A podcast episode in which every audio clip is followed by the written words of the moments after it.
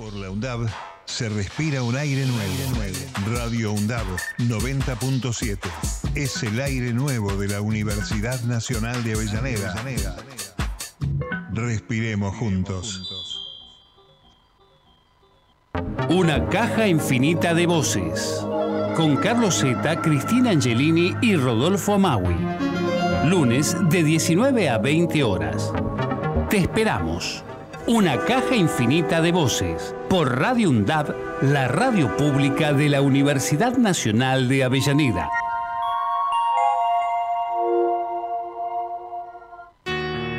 Una caja infinita de voces. Todos los lunes, una pausa.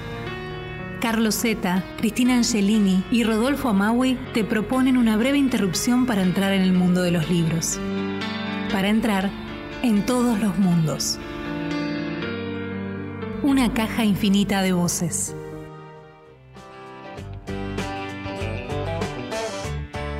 Muy buenas tardes, aquí estamos en el episodio 8 de este clásico de la radio pública de la Universidad Nacional de Avellaneda que es Una caja infinita de voces.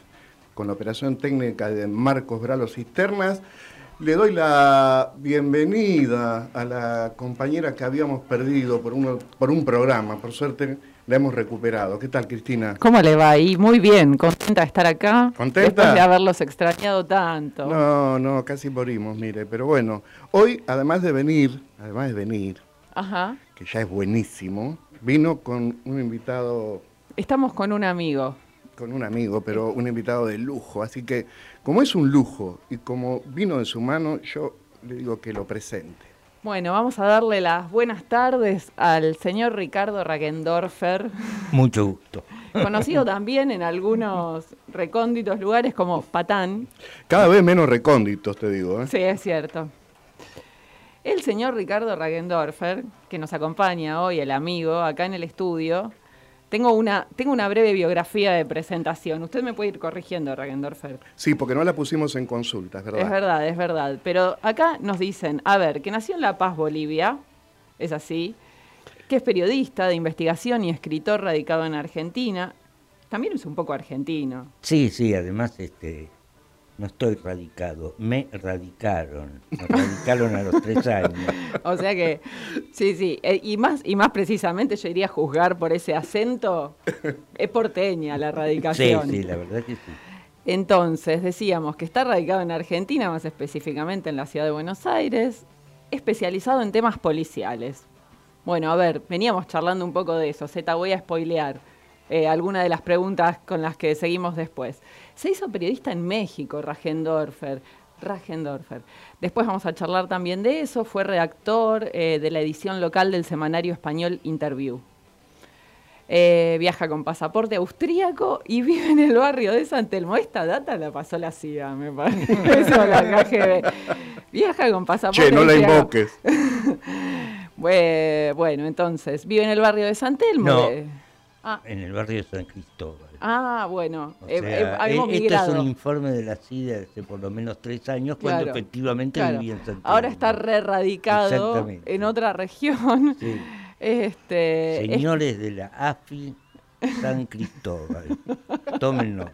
esto me recuerda, no sé quién lo escribió, pero me suena que lo escribió Pomelo.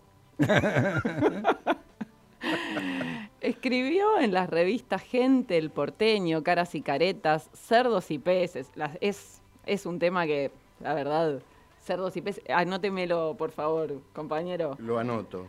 Además eh, de haber escrito también en los diarios Ámbito Financiero, Página 12 y Tiempo Argentino. Publicó una decena de libros, en especial de investigación periodística. Podemos decir que, por ejemplo, Los Doblados, gran libro. El último, sobre Patricia, Patricia de la lucha armada a la seguridad. de Planeta, que de- de- vamos a charlar un poco porque más que nunca vigente el tema este, eh, de la crónica del libro. Y también ha escrito una novela que ya nos va a contar si es de género negro, si es género policial, qué hay de una intersección o de diferencia entre estos dos géneros literarios, que se llama La maldición de Sal si puedes. Fue su debut en la, en la ficción. Sí, ya había publicado cosas pero no tan largas. Fue, digamos, un ofrecimiento editorial. Ah, Yo en realidad te estaba negociando otro libro, que ni me acuerdo qué era.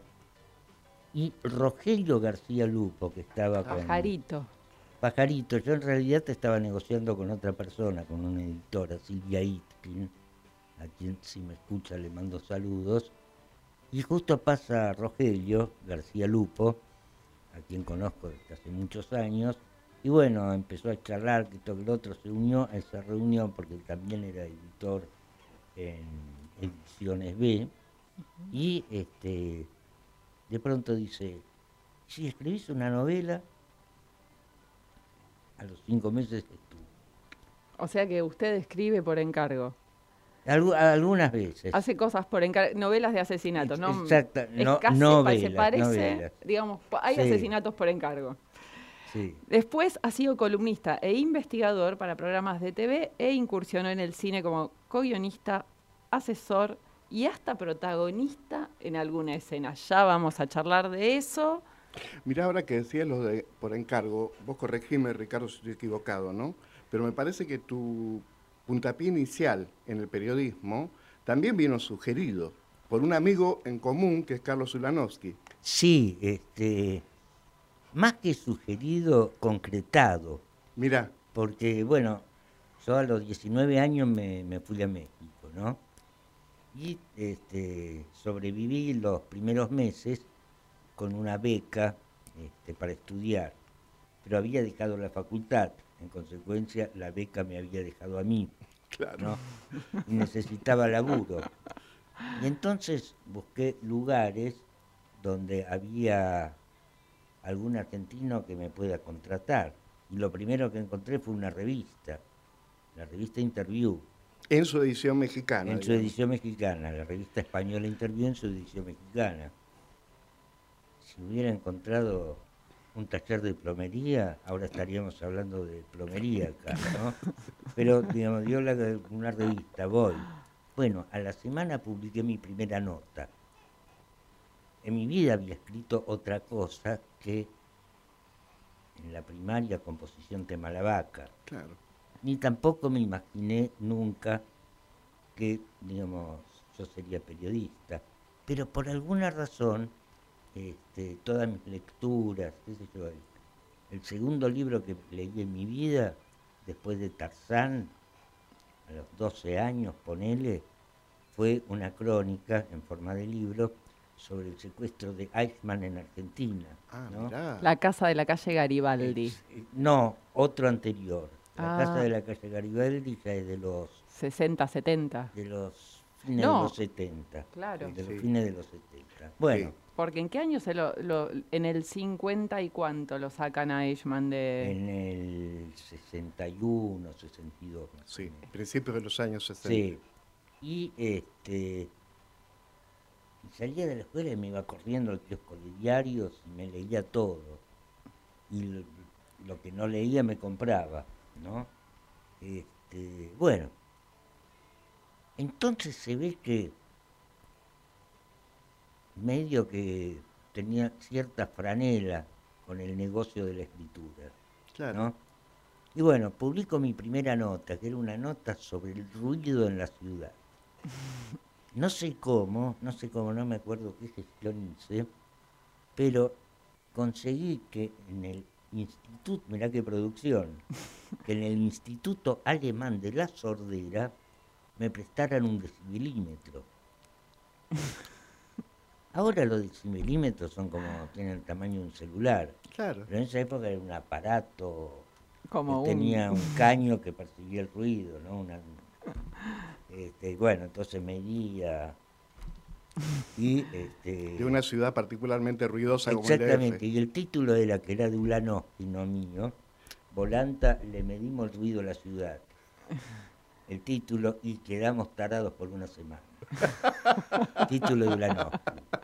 Bueno, este, ahí empecé, ahí empecé y gracias a Carlos, a quien sigo frecuentando, además la vida me llevó a trabajar con una de sus hijas en la revista El Porteño, con Julieta, O sea, digamos... Inmensa diseñadora. Inmensa una maestra del bueno, es- es diseño. casi de la familia. Y incluso, incluso en algún momento fuimos familiares políticos porque yo este, novié hace muchos años con una sobrina segunda de, de Carlos.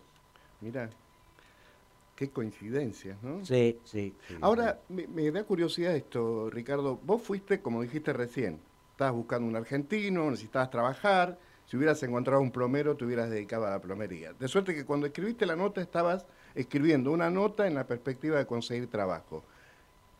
¿En qué momento vos dijiste, bueno, no, pero acá no hay solamente un trabajo, sino que esto me gusta? Cuando la publicaron, cuando la leíste publicada. No, cuando la publicaron no la podía creer. O sea, ver mi- mis palabras en letra de molde, digamos, este, y dije, uy, ya, uy, ya, como si me hubiera tropezado, soy periodista. Y la segunda nota que hice, en México en esos días era muy popular una multisecta que se llama la cienciología o algo por el estilo. Ah, sí, sí. Puso Es, tiene un origen norteamericano. estadounidense. Puso líder, es un escritor fracasado de ciencia ficción Sí. que cursó con esa, Sí. Ron Hubbard. Hubbard. Sí, hay un par de famosos, Y muy ahí famosos. tenían un- una casona. Y Carlos me dice, vos sabés que hace mucho se me ocurre, quiero hacer una nota sobre esto y no sé cómo entrarle. Y le dije, entrando. claro, porque los tipos daban cursos de boludeces de autoayuda, este, con subyacencia lobotomizante, digamos, ¿no? Claro, claro. Este, entonces me anoté en uno de los cursos y eh, me- era muy divertido porque yo entraba, era tres veces por semana, ponele dos horas a la mañana, y en la esquina de Tunfalco, de Tunfalcon, perdón, eh, lo que era Ya sabrán por qué. desde un pequeño Volkswagen, un fotógrafo de la revista, que también era argentino, Ricardo Merkel, estaba con un teleobjetivo así, fotografiándome entrando y saliendo, que después esas fotos, el enviado de gente, de gente de Interview. entrando, en- digamos, yo, yo tocaba el cielo con la mano, me parecía. Claro. maravilloso. Y bueno, así empezó. Bueno, por una parte, tu capacidad, ¿no?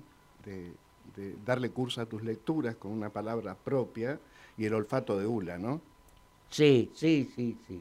El olfato de Ula. Sí, sí, sí, sí, o tal vez, dice, habrá dicho en una de estas sí, Sí, una apuesta también, claro. y t- sí, sí, sí, pero la, la pasé muy bien ahí, recuerdo con mucho cariño etapa. Bueno, vamos al primer corte a escuchar la canción que ha elegido nuestro amigo Z.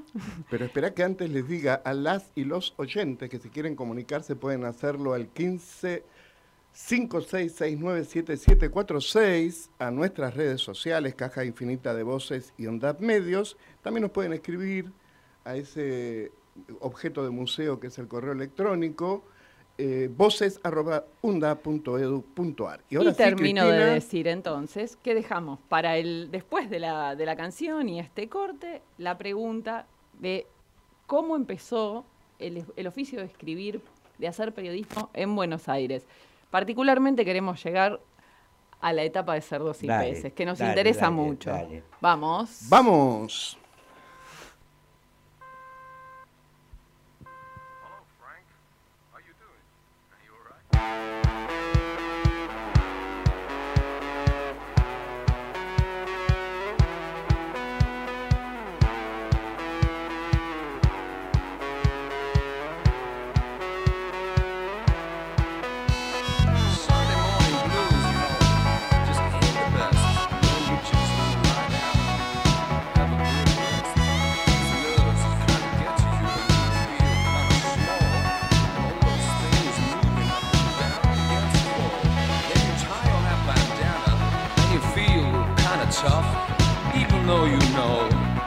Life is really rough.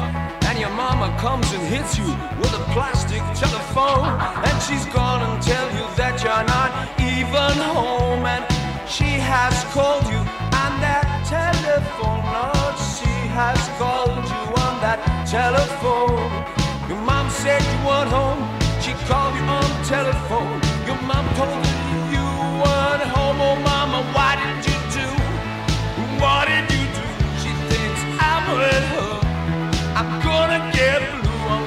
cut my throat. I'm gonna smash my head. I'm gonna jump into the bath. I'm gonna lie in bed. Well, anyway, that never happened.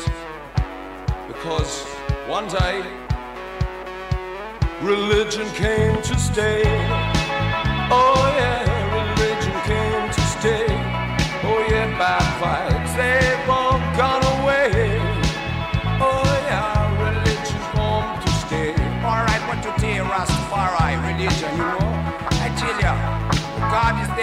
heaven and he looks after you. And that's what they say.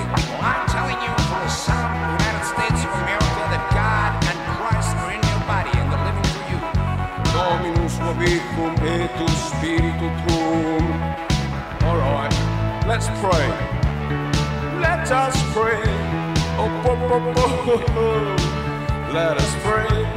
Ha, ha, ha, ha. Let us. Pray, pray, pray, baby, pray, pray for us. Oh, Jesus Christ, won't you pray for us? Oh, won't you pray for us? I think we're there. Oh no, maybe not. Doesn't matter. Keep on. Well, you know, these songs get kind of long, especially when they call me on the telephone recently. Well, I've been thinking about things, but I forgot what I thought. I think I just go on saying this. Oh, baby, stand by me. Oh no, no, no woman, no cry. Oh no. La rubia estará. Radio UNDAD, aire universitario. Radio UNDAD, Radio UNDAD, la radio de la Universidad Nacional de Avellaneda. radioundad.edu.ar Radio. Voces críticas para construir futuro. Pantallas. Con Pablo Robito. Martes de 18 a 19 horas. Te esperamos por Radio UNDAB, la radio pública de la Universidad Nacional de Avellaneda. Diálogo Internacional, el programa conducido por Atilio Borón, una producción de Radio UNDAP y Somos Radio AM530. Diálogo Internacional, con la participación especial de la periodista Telma Luzani, junto a un equipo integrado por Paula Klachko, Federico Montero y Marcelo Rodríguez. Sábados de 18 a 20 horas. Repetición los martes a las 14. Diálogo Internacional. Aruna, Asociación de Radiodifusoras Universitarias Nacionales Argentinas. Somos 63 radios en cada región del país. De este a oeste y de oeste a este. Somos radios universitarias. Somos plurales. De norte a sur y de sur a norte. Somos federales. Recorriendo todas las regiones. Somos Aruna. Todas las provincias. Comunicación Federal. Desde nuestras universidades. Aruna. Asociación de Radiodifusoras Universitarias Nacionales Argentinas. Sonados, con Claudio Spector y Marcelo Zanelli. Martes de 19 a 20 horas. Te esperamos. Sonados por Radio UNDAP, la radio pública de la Universidad Nacional de Avellaneda. Radio UNDAP, emisora universitaria, multiplicando voces. Escuchadas. Radio UNDAP. radioundap.edu.ar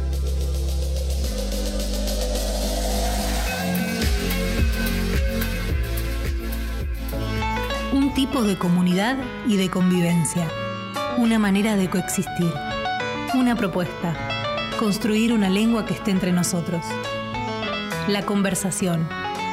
Un tesoro en vías de extinción. En esta caja infinita de voces. Y aquí volvemos con el episodio 8 de Una caja infinita de voces, después de la pausa de haber escuchado Hello Frank de Sumo. Y la que tiene la pregunta ahí, en la punta de la lengua, es Cristina. Bueno, y estábamos ahí ya adelantando el tema.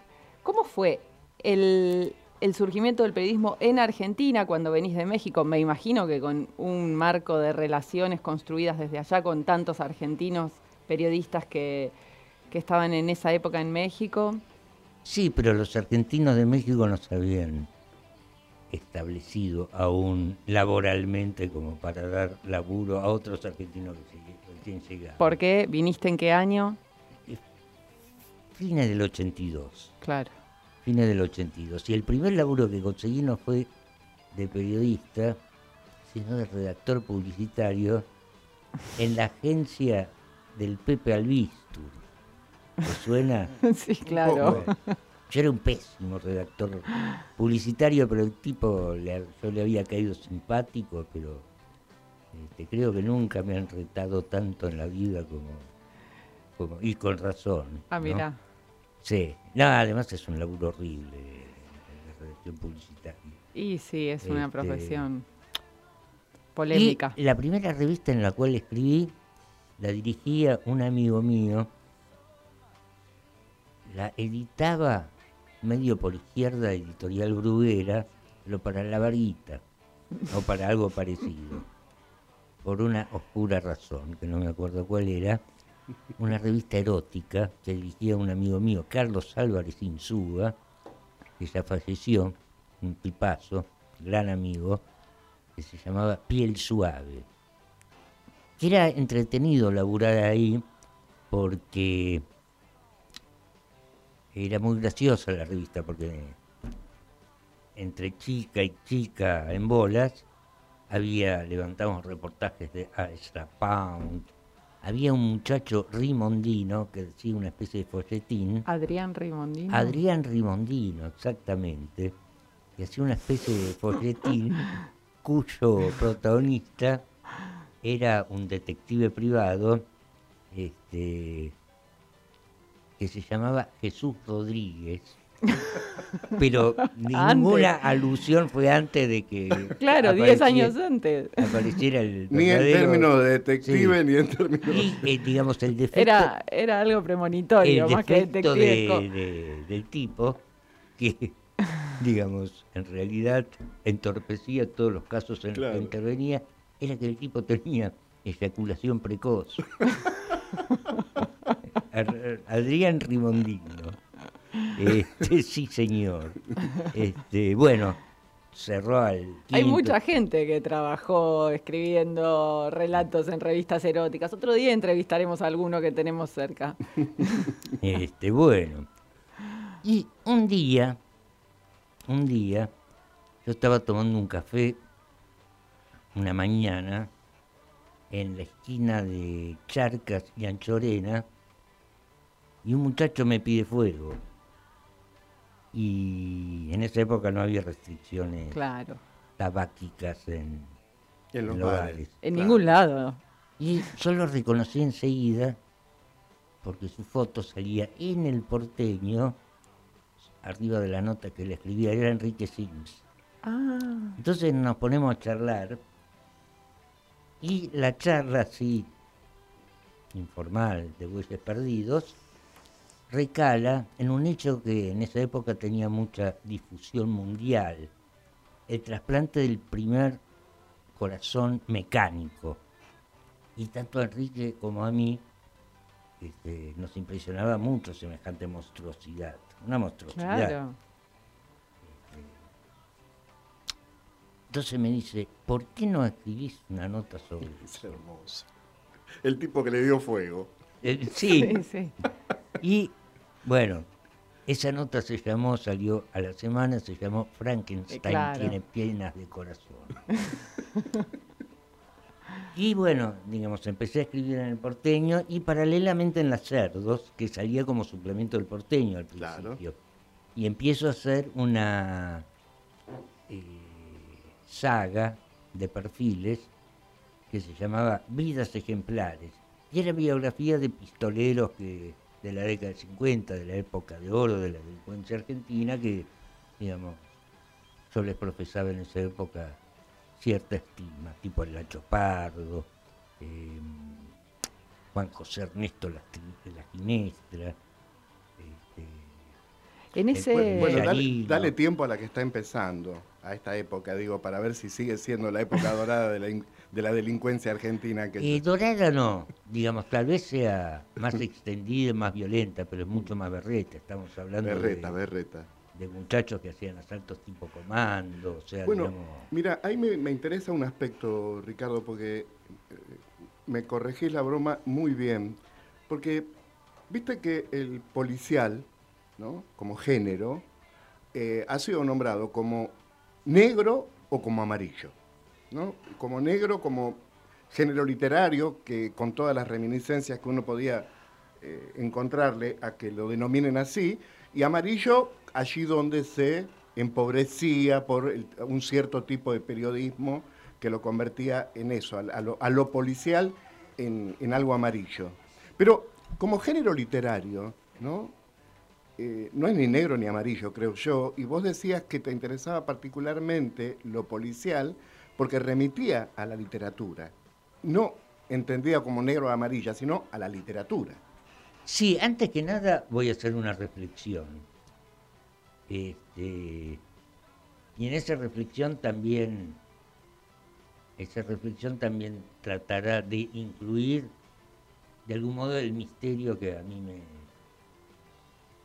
lleva hacia la escritura o hacia el lenguaje, ¿no?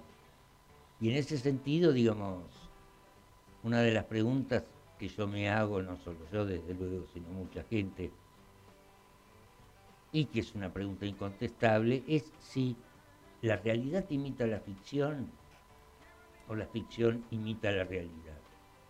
Como ya dije, es una pregunta absolutamente incontestable, pero uno se lo sigue haciendo y esa repetición, repetición de ese interrogante, mantiene ese misterio latente, un misterio que a nosotros nos impulsa a seguir tratando de interpretar el mundo, preguntándonos siempre si ese mundo imita la ficción o es al revés. Más allá de eso, en realidad, cuando uno escribe una ficción, o sea, algo que no sucedió, el truco consiste en hacerle creer al lector que está leyendo algo que sí realmente sucedió, como si estuviera leyendo el diario y se impresionara por lo que está leyendo. Y cuando uno escribe una crónica de la realidad, o sea, cuando uno escribe una crónica periodística, el truco consiste en hacerle creer al lector o hacerle sentir al lector de que está leyendo una novela. ¿no? Invertir la, la atención. Eso, por un lado. Por otro lado, vamos a tu pregunta propiamente dicha, y yo pienso que tanto en la literatura como en, en la prensa existen no dos, sino tres eh, modos de ser policiales. Primero, la palabra policiales este, no me parece del todo justa, porque en realidad hay muy pocos policías en las novelas policiales. Y si los hay, son personajes secundarios, Secundarios. porque el personaje protagónico no es policía, sino un detective, ¿no? O un ladrón que desorienta a los detectives o a la policía, ¿no? Pero, digamos, en ese sentido, este, tal vez en algún momento se repare esta inexactitud de nominación y se lo denomine, por ejemplo, delincuenciales. ¿no? Claro. Pero aceptando por ahora, hasta nuevo aviso, la palabra policiales, hay exactamente dentro del periodismo dos tipos y dentro de la literatura tres. La novela policial inglesa la novela efectista, que es la versión ficcional del sensacionalismo periodístico, que por otro lado es uno de sus géneros, y, digamos, lo que podríamos denominar la serie noir, ¿no? Tanto lo efectista, la literatura efectista, como el periodismo sensacionalista no merece mayores explicaciones, todo el mundo sabe lo que es. Pero la novela policial inglesa eh, tiene una estructura de este, incógnita, ¿no? Gira en torno a una incógnita que por lo general se resuelve mediante un método hipotético deductivo en el cual el escritor hace que todos los protagonistas se conviertan en sospechosos y el verdadero culpable sea el menos sospechoso, pero que su identidad suele saltar luego de que todos estos están reunidos y el detective dice vos, vos, vos, pero no, es este y cuenta porque él asombra a todo el mundo. Casi un truco de magia. En cambio, la serie negra, Hammett, Chandler, etcétera, etcétera, etcétera, pasa, parten de un crimen misterioso, como la novela policial inglesa, pero mm, lejos de resolverse de la manera en que se resuelve en la novela policial inglesa, el protagonista, o sea, el que mira, el que observa, el que describe, o que el que trata de desentrañar la realidad, o sea, un Philip Marlowe, digamos, comienza a transitar fatigosamente el camino hacia la verdad, pero lejos de llevarla a la misma, esta, digamos, va a estar precedida por toda una serie de, digamos, catástrofes espantosas que terminarían torciendo, digamos, esa pregunta que nos hicimos al principio. En la que se involucra la propia vida del investigador, ¿no? Exactamente, y en el que se describe cómo es el mundo real. Claro, ahí hay algo en el género negro, eh, de, a diferencia del policial, eh, también de echar luz, ¿no? Sobre esa zona oscura de la sociedad que... De la sociedad y del alma humana, y de la- y de- claro, exactamente, tal ¿no? cual. Esa me parece que es, eh, por eso la, la resolución finalmente termina girando en otro sentido. Exactamente, exactamente. Entonces ahí fue cuando, en esos primeros pasos entre lo policial y, y las cerdos y el Y- porteño, se empieza a gestar ese Ragendorfer que conocemos hoy. Sí, sí, y un, y el- un punto de inflexión fue la salida del diario Sur. Porque me quedé pensando, perdón, ahí volvemos a Sur. Porque también las cerdos tiene un poco de este espíritu de, de género negro, ¿no? Hay algo de las cerdos, que fue lo que probablemente nos haya atrapado a todos, de espejo de cierta cuestión social. Sí, hablaba de toda una serie de cosas que Sí. ningún medio hablaba. La pluma de Sims era hechizante. A mí, por ejemplo, Este, mi vieja me tenía prohibido comprarme las cerdos y peces a los 14 o 15 años. Estaba escandalizada. Un, un compañero mío, muchos años después, un hombre grande, él- yo le regalaba las cerdos y él me confesó la siguiente escena. Estaba en su casa leyéndola, Sí. copadísimo, y de pronto llega su mujer con el hijo de ambos, que en ese momento tenía 14 años, y él que hizo, la escondió. Es Qué que, hay- hermoso. claro, había Sí, algo de sí, eso. sí, sí. Le faltaba la bolsita afuera, ¿viste? En el kiosco de diario. Bueno, ¿se ese hombre, ese hombre, este, para que te ahorres el trabajo de preguntar, fue, digamos, un, tal vez el único maestro que tuve en esta historia, ¿no? Juan Carlos Novoa. Juan Carlos Novoa, este, era el jefe de policiales del diario Sur, Así es. que yo paso de la- del porteño A Sur. a Sur. Claro. Eh, y me meten este, a mí y a Sims. Digamos, yo la tenía que dirigir teóricamente Ajá. y Sims tenía que laburar conmigo.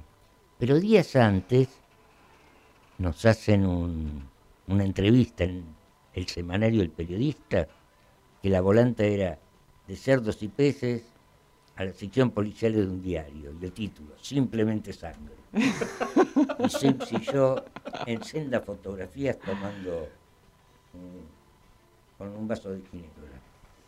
¿no? Y nosotros pensamos que nuestra inmensa ingenuidad, Qué este, cuatro páginas de, o seis de publicidad del diario Sí, que está sí. por salir, na- íbamos a deslumbrar a, a todos, a toda la dirección. Nos querían rajar a la mierda antes de empezar, porque dijimos algunas cosas políticamente incorrectas, no me acuerdo cuáles, pero muy Hay que político. buscar ese, esa nota, Eh, esa, ese número del sí. archivo en la Este, bueno, y al final nos quedamos. Pero, digamos, a Enrique lo mandaron a, qué sé yo, a la sección Movimiento de Barcos. El Eugenio C llega a las 17 horas al puerto de Buenos Aires. Apasionante. Sí. Y a mí me dejan en policiales, pero me ponen como cuatro tipos encima. Hasta que llega el jefe definitivo, que era Cacho Novoa. Claro. Cacho Novoa. Cacho Novoa era un tipo cincuentón, de cara afilada, tanguero, muy tanguero. Claro. Este, El el primer día tuvimos una rispidez, porque yo escribí una nota y me, me di una licencia poética y puse y vació los inquilinos de su cargador. Y Cacho mira eso y se permite un chascarrillo. Me- me- me- se burló un poco de mí. Entonces yo medio que... ¿Cuál fue el chascarrillo? No me acuerdo. pero- Bueno, bueno, vamos a- no me vamos acuerdo. a No me acuerdo, pero, pero me, me, me A ver, de, de, de la idealización y la admiración a esos bandoleros Sí. de los años Eh, 50 pero para que te antes. termino de contar. Ah, bueno, bueno. Entonces, este, le digo, te espero en la esquina y charlamos, ¿no? Y Era una invitación a pelear. Y el tipo dice, bueno, y vamos para la esquina, pasamos por el bar, que quedaba media cuadra, y me dice, pibe, íbamos a charlar en la esquina, no, Sí. no iba a pasar nada, pero antes de la esquina no querés una copita. y bueno, de ese bar nos fuimos después de otro, a otro. De ese otro bar, me acuerdo, terminamos comiendo un puchero de la zamputa en el globo. El globo. Y ahí el tipo saca de un bolsillo mi nota, la acribilla observaciones y dice, y esto es lo que quiere el viejo boludo. Y le digo, ¿quién es el viejo boludo? Yo. bueno, eh, digamos, ahí apre- co- de la mano de, de Cacho yo aprendí todo. Ahí me hice, él me hizo un cronista delincuencial. Aquí estamos con Ricardo Rajendorfer, que además de darnos una clase de géneros literarios, nos tiene acá en vilo. Quiero transmitirte, Ricardo, los saludos de María Pía Quiesino, que nos ha pedido Oh. especialmente que, la- que te salude, María Pía, un abrazo. de Silvina de Balvanera y de Cristian de la ciudad de Rosario. Mirá, Les mando un abrazo. vamos a volver con algunas de las muchísimas preguntas que tenemos y varias de ellas van a quedar sin contestar porque seguro que se nos va a ir al programa. Con el segundo de los temas que hemos preparado para hoy, los redondos. Vamos, señor Marcos.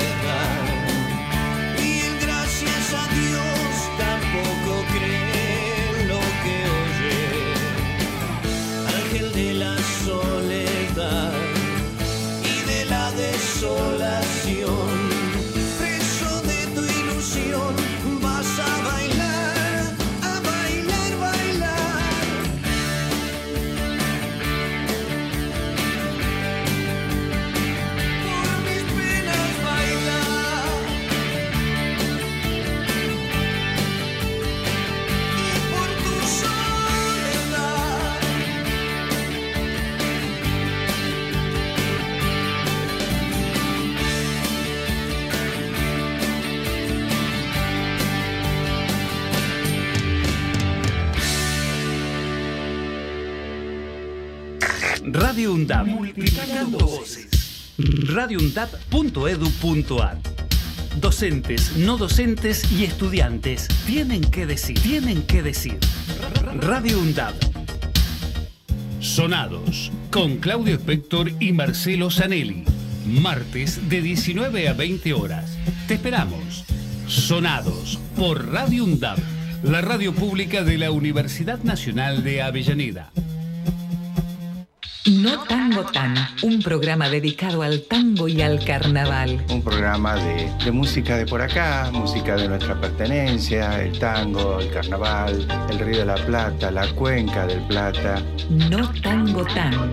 Todos los miércoles de 13 a 14 horas le pone a rabal a tu mediodía por Radio UNDAB. Pantallas con Pablo Robito, martes de 18 a 19 horas.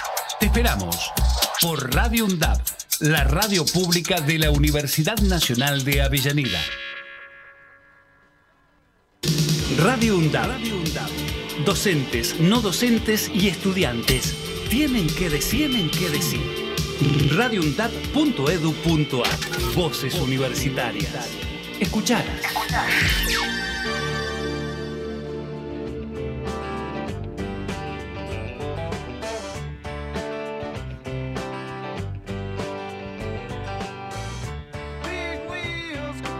Y aquí estamos en el último bloque, vos podés creer. Lo digo, empecé casi como para decirlo con entusiasmo, pero lo dije al final con un tono depresivo, porque es una pena que sea el último bloque de este episodio 8 de una caja infinita de voces. Pero que nos promete otra visita. ¿Ya nos prometió, vos decís? Sí, Sí, sí. sí, sí. Vamos, Ricardo. Bueno, estamos con Ricardo Rajendorfer en el último bloque de este programa que les digo, atesórenlo. Y Cristina tiene una pregunta. No, es, retomando esta idea de que, traíamos y pensando en la idealización que te producían a vos aquellos eh, bandoleros del siglo XX, brillantes y, y un poco robinjudescos, ¿no? También. Después, eh, más allá de...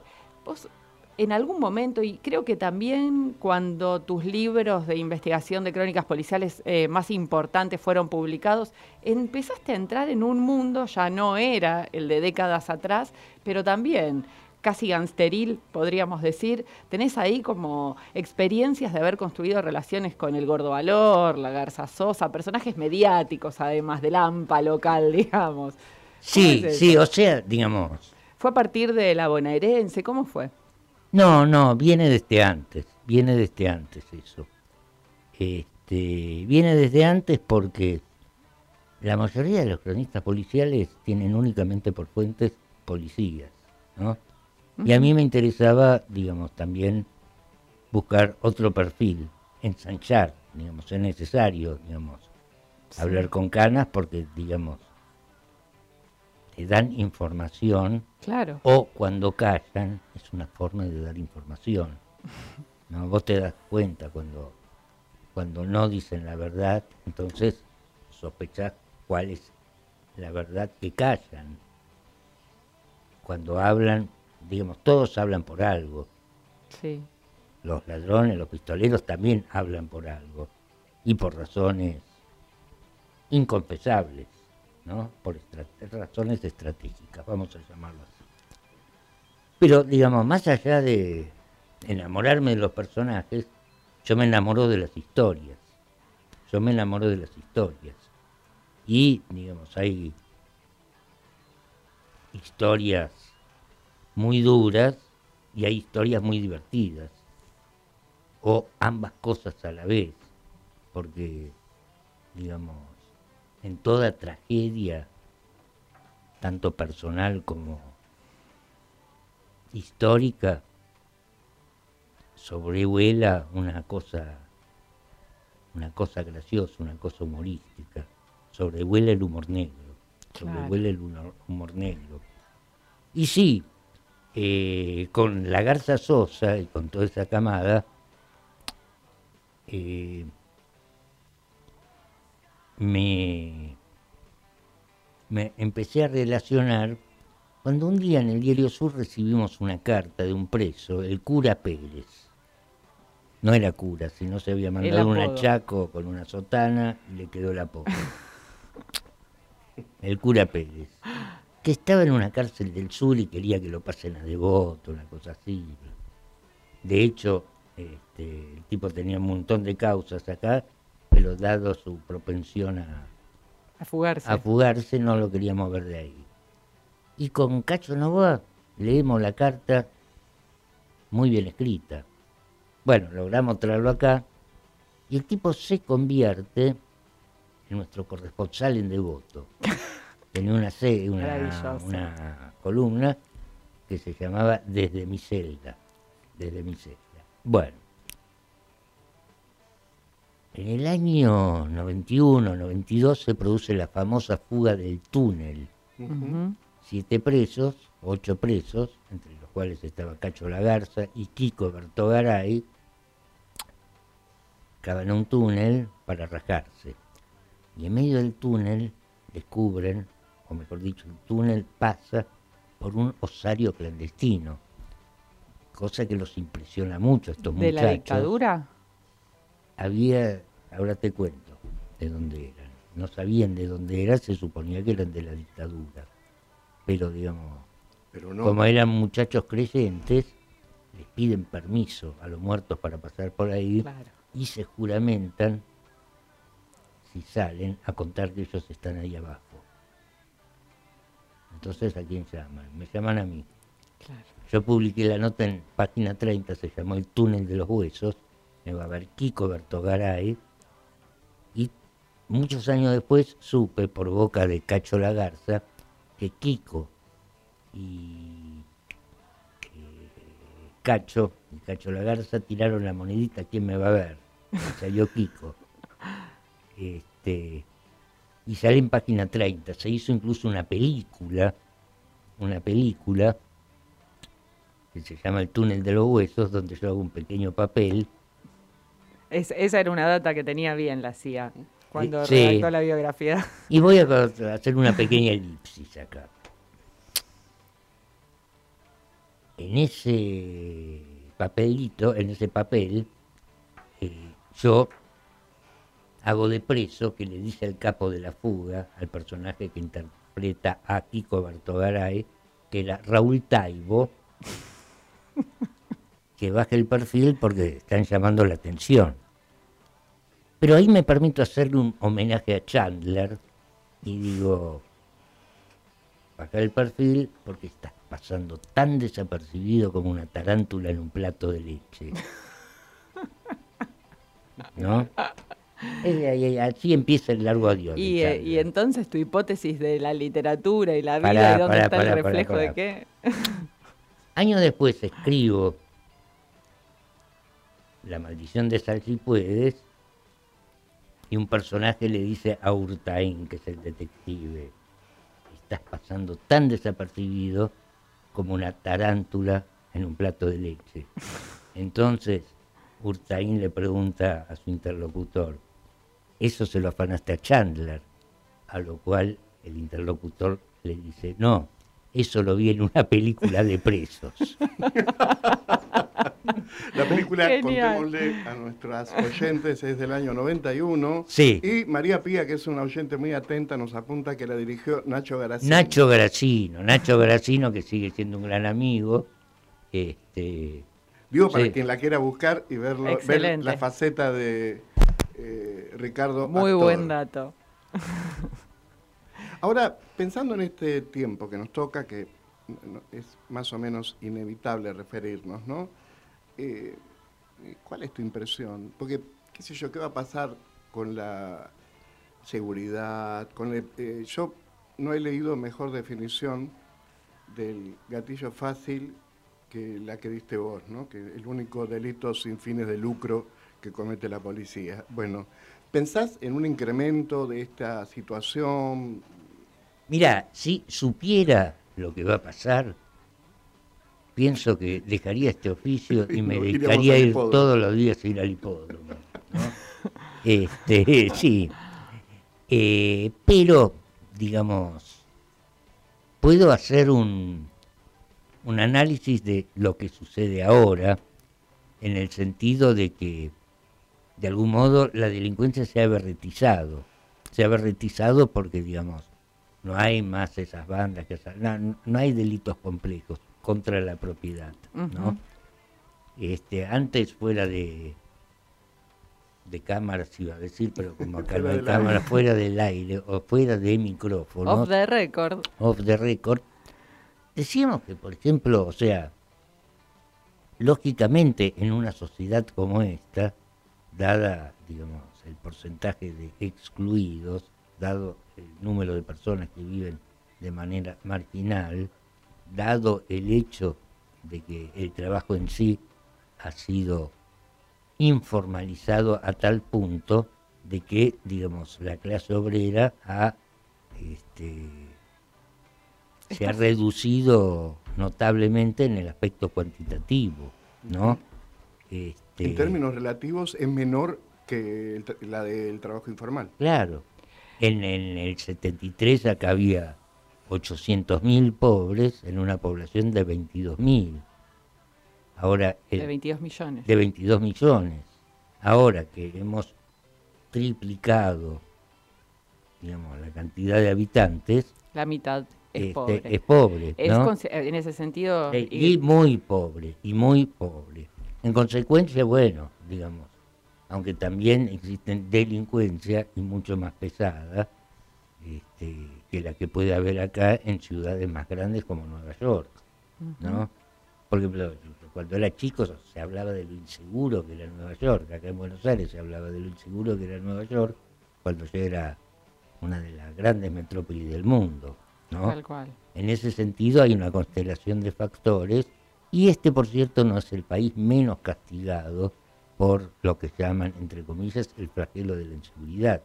De hecho, decíamos con él antes, hay entre 4,6 o 5 homicidios por cada 100.000 habitantes.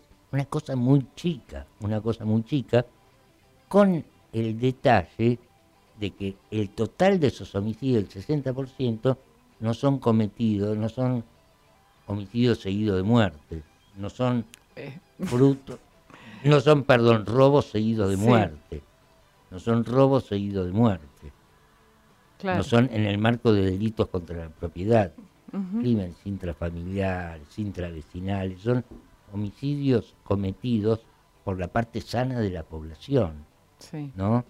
O sea, en consecuencia, eso, digamos, no debe aliviarnos la pesadumbre por la inseguridad, sino que también deberíamos extender nuestra pesadumbre hacia el campo de la Y- sociología psiquiátrica. Y si diría. pensamos en y si pensamos en la gran sensibilidad que nuestra sociedad y los medios tienen respecto de los delitos y las víctimas de los delitos contra la propiedad, sobre todo, ¿no? Porque digo, después hay una parte importante de la sociedad que aplaude a un policía que mató por la espalda a un pibe que había robado un alfajor, con lo cual la vida de un pibe vale menos que un alfajor que se robó. En ese sentido, también, si nos importan tanto y nos, nos sensibilizan tanto los delitos, con, los delitos, con, los delitos, los delitos, porque ahora me río, porque Sí. van a entender la- la- las vueltitas de mi inconsciente.